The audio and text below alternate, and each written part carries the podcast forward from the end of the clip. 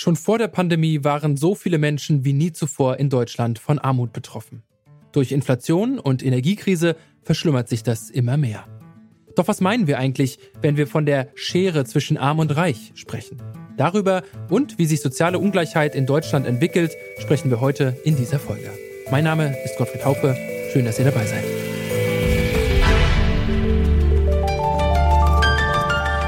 Zurück zum Thema.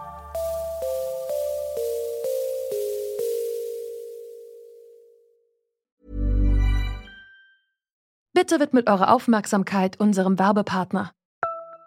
Die Suche nach geeigneten Mitarbeitenden kann viel Zeit in Anspruch nehmen, muss sie aber nicht unbedingt, denn man kann sich helfen lassen. Zum Beispiel mit den Premium-Stellenanzeigen von Indeed, denn damit wird eure Stellenanzeige in der Suche sichtbarer und Bewerberinnen und Bewerber werden schneller auf euch aufmerksam. Indeed schenkt euch jetzt 75 Euro Startguthaben für eure Premium-Stellenanzeigen. Klickt dazu auf den Link in den Show Notes. Es gelten die AGB.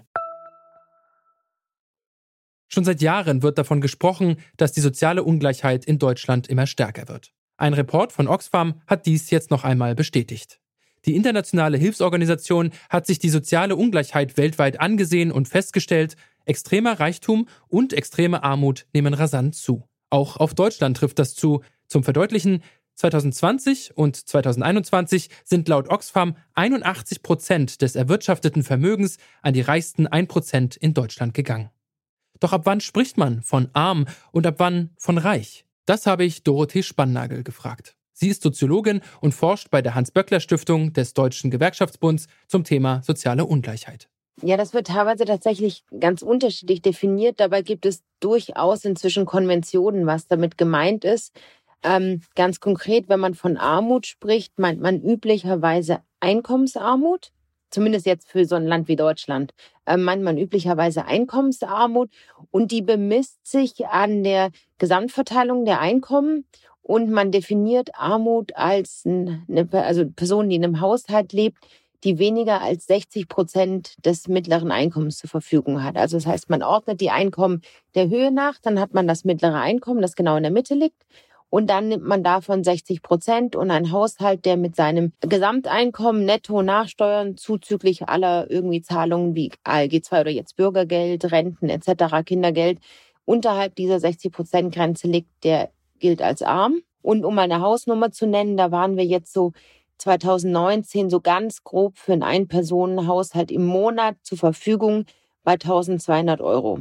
Haushalte, Single-Haushalte mit weniger gelten als arm. Das ist die Armutsgrenze. Bei der Reichtumsgrenze, da spricht man meistens, wenn man sich auf Einkommensreichtum bezieht, von dem Doppelten des mittleren Einkommens. Und da sind wir im Monat für einen Single-Haushalt so ganz grob bei 4000 Euro netto zur Verfügung am Ende.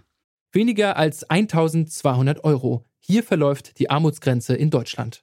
Dorothee Spannagel hat mir erklärt, was hinter den Zahlen steckt, also wie die Lebensumstände von vielen Menschen in Armut aussehen schon da sieht man eben, also zum Beispiel eben vor dieser ganzen äh, Krise mit der Pandemie und vor der ganzen Inflationsgeschichte, die wir jetzt haben, sehen wir zum Beispiel, dass sich ähm, etwa jeder zweite arme Haushalt es sich nicht leisten konnte, einmal im Jahr wegzufahren. Jetzt kann man noch sagen, na gut, okay, dann kann man halt nicht einmal im Urlaub fahren. Das ist ja irgendwie, wenn man noch will, vielleicht erweitert Luxus. Aber wir haben damals schon gesehen und eben wie gesagt vor der ganzen Krise jetzt, dass sich damals schon 2019, 2020 fünf Prozent der Armen es sich nicht leisten konnten, ihre Wohnung angemessen zu heizen. Und eben, also jetzt vor der jetzigen Energiekrise und vor den ganzen Preisschocks, die wir da jetzt hatten. Das haben wir zum Beispiel deutlich gesehen. Also das heißt, dass sich Armut auch niederschlägt, Einkommensarmut auch niederschlägt in materiellen Mangellagen. Das ist deutlich. Wir sehen auch ganz klar, dass Arme insgesamt mit ihrem Leben unzufriedener sind, wenn man sie mit der Gesamtbevölkerung vergleicht. Wir sehen auch, dass sie insgesamt schlechtere Arbeitsbedingungen haben, also nicht nur im Hinblick auf die Tatsache, dass sie eher Teilzeit beschäftigt sind, dass sie eher befristet beschäftigt sind, aber auch im Hinblick eben auf die Arbeitsbedingungen, dass sie relativ wenig Freiheit auf der Arbeit haben, eine relativ geringe berufliche Autonomie. Sie wohnen, auch das ist dort, also haben wir deutlich gesehen, sie wohnen in kleineren Wohnungen, die schlechter ausgestattet sind. Sie haben aber auch zum Beispiel einen deutlich schlechteren Gesundheitszustand, subjektiv wie objektiv, als dies in der Gesamtbevölkerung der Fall ist. Kurz zur Erinnerung, das waren die Umstände vor der Pandemie. Doch wie hat sich Corona und die Inflation auf die soziale Ungleichheit in Deutschland ausgewirkt? Das hat mir Manuel Schmidt erzählt. Er ist Referent für soziale Ungleichheit bei Oxfam Deutschland. Auch in Deutschland droht sich die soziale Ungleichheit im Rahmen jetzt der multiplen Krisen weiter zu verschärfen. So hat jetzt in Deutschland das reichste Prozent der Bevölkerung seit Ausbruch der Corona-Pandemie sich rund vier Fünftel, also beziehungsweise ganz genau 81 Prozent des Vermögenszuwachses ähm, angeeignet. Und wir sehen aber auch hier in, in, Deutschland, dass die Armut einen neuen Höchststand erreicht. Also fast 14 Millionen Menschen leben hierzulande in Armut. Und letztes Jahr mussten fast zwei Millionen oder rund zwei Millionen Menschen mussten letztes Jahr sogar die Dienste der Tafel in Anspruch nehmen, um überhaupt noch über die Runden zu kommen. Und ähm, die die Inflation, ne, also wir haben die Pandemie, die natürlich diese, diese Auswirkungen oder diese, diese Konsequenzen mit sich gebracht hat, aber jetzt auch äh, gerade im letzten Jahr die Inflation, also gerade was die Preise für Energie und Lebensmittel angeht, ähm, ist hier ein, wie ein Brandbeschleuniger wirkt, wirkt die sozusagen jetzt auf diese, auf diese Ungleichheitskrise. Sie trifft erstmal alle, also Preissteigerungen führen dazu, dass die vorhandenen Einkommen generell an Kaufkraft verlieren, aber wenn sich Nahrungsmittel und Energie verteuern, dann sind vor allem die Menschen mit geringen Einkommen besonders benachteiligt und davon betroffen, da sie in der Regel einen viel größeren Teil, Anteil des Einkommens für diese Produkte ausgeben. Und dann sind auch die Menschen, die gar keine Rücklagen haben, trifft es wiederum besonders hart. Also die, die gar nicht sich ansparen konnten, auch vor dieser Krisenzeit. Und da gibt es jetzt zum Beispiel eine Zahl des ähm, Sparkassenverbands, der ähm, letztes Jahr berechnet hat, dass mittlerweile rund 60 Prozent der Menschen in Deutschland gar keine Rücklagen mehr bilden können und eigentlich ihr ganzes Einkommen, was sie haben im, Monat, dann auch direkt wieder verbrauchen und ausgeben müssen. Und im Jahr davor waren es in Anführungsstrichen nur 15 Prozent. Das zeigt, wie diese Krise oder wie gesagt diese multiplen Krisen mittlerweile auch in Deutschland weit in die Mittelschicht hineinwirken und dass das alles zu einem Zeitpunkt, in dem viele Konzerne und ihre Eigentümerinnen und auch reiche Privatpersonen gigantische Gewinne machen. Und wir sagen halt, äh, da muss die Politik auf jeden Fall tätig werden. Soziale Ungleichheit ist nicht erst seit kurzem ein Thema in Deutschland. Schon lange wird darüber diskutiert, vor allem auch darüber, wie das alles gelöst werden kann. Eine Forderung ist die sogenannte Vermögenssteuer.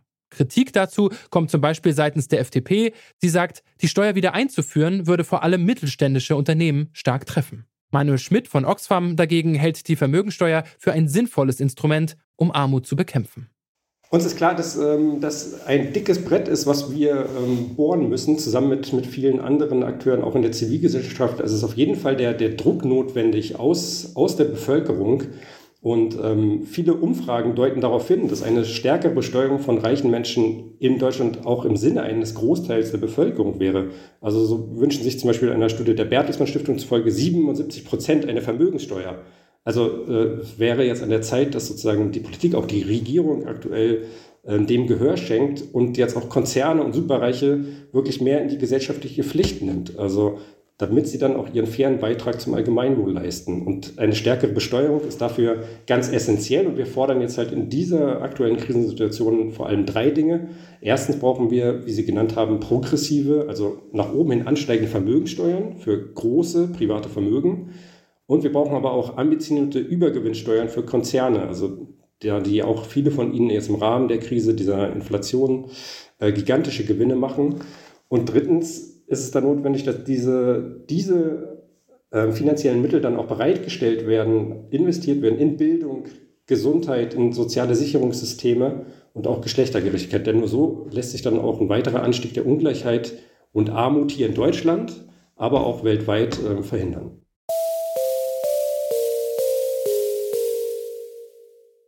Wenig überraschend haben die Corona-Pandemie, die Inflation und die Energiekrise die bestehenden sozialen Ungleichheiten in Deutschland verschärft. Immer weniger Menschen haben finanzielle Rücklagen, die steigenden Energiepreise machen vor allem Menschen unterhalb der Armutsgrenze zu schaffen. Deswegen fordert ein immer größer werdender Teil der Bevölkerung, aber auch Hilfsorganisationen wie Oxfam zum Beispiel eine Vermögenssteuer. Jetzt ist es an der Ampelkoalition, auf die steigende soziale Ungleichheit zu reagieren. Und damit war's das von uns für heute. An dieser Folge mitgearbeitet haben Annika Seiferlein, Erik Simonsen und Alea Rentmeister. Produziert hat sie Felix Wischnewski, Chef vom Dienst war Toni Mese. Und ich, ich bin Gottfried Taufe. Bis zum nächsten Mal. Zurück zum Thema vom Podcast Radio Detektor FM.